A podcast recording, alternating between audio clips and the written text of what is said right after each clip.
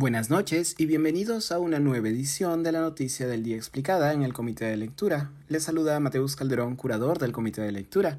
El primer ministro Aníbal Torres acudió hoy al Congreso para responder preguntas tras aprobarse su interpelación.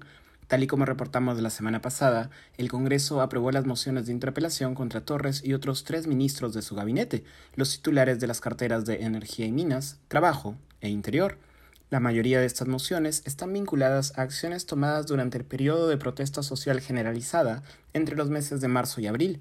En el caso de Torres, buena parte de las críticas y cuestionamientos giraban en torno al toque de queda dictado el pasado 5 de abril durante el paro de transportistas multimodal.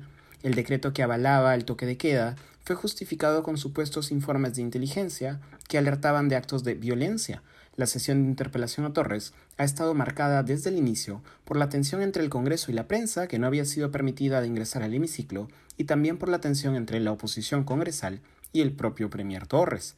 Antes de iniciarse la sesión de interpelación, la presidenta del Congreso, Mary Carmen Alba, se encontró brevemente con representantes de gremios de prensa que realizaban un plantón a las afueras del Congreso.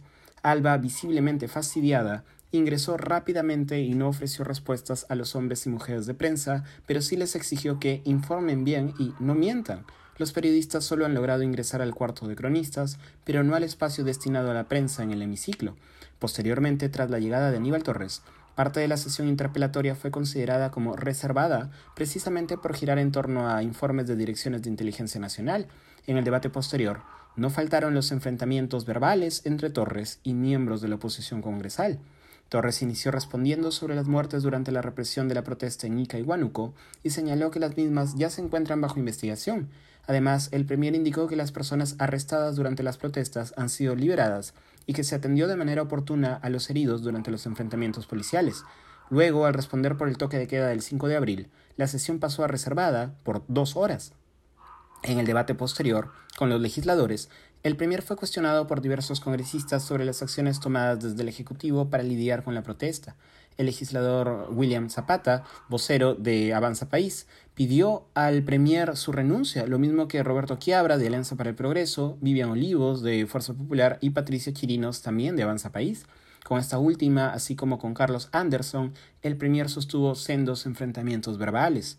La legisladora oficialista Silvana Robles, de Perú Libre, no obstante, defendió al Premier Torres, señalando que el mismo era objeto de un acoso golpista y que no hubo represión policial, sino una policía víctima de violentismo. Frente al debate posterior, Torres se excusó indicando que la crítica a la falta de logros de su gestión como Premier no tiene nada que ver con las preguntas de la interpelación. Además, defendió la estrategia de resolución de conflictos del Ejecutivo y también la propuesta de nueva constitución recogida durante los consejos descentralizados. Tras su paso por el Pleno, la oposición congresal buscaría una moción de censura contra Torres. Eso ha sido todo por hoy. Volveremos mañana con más información.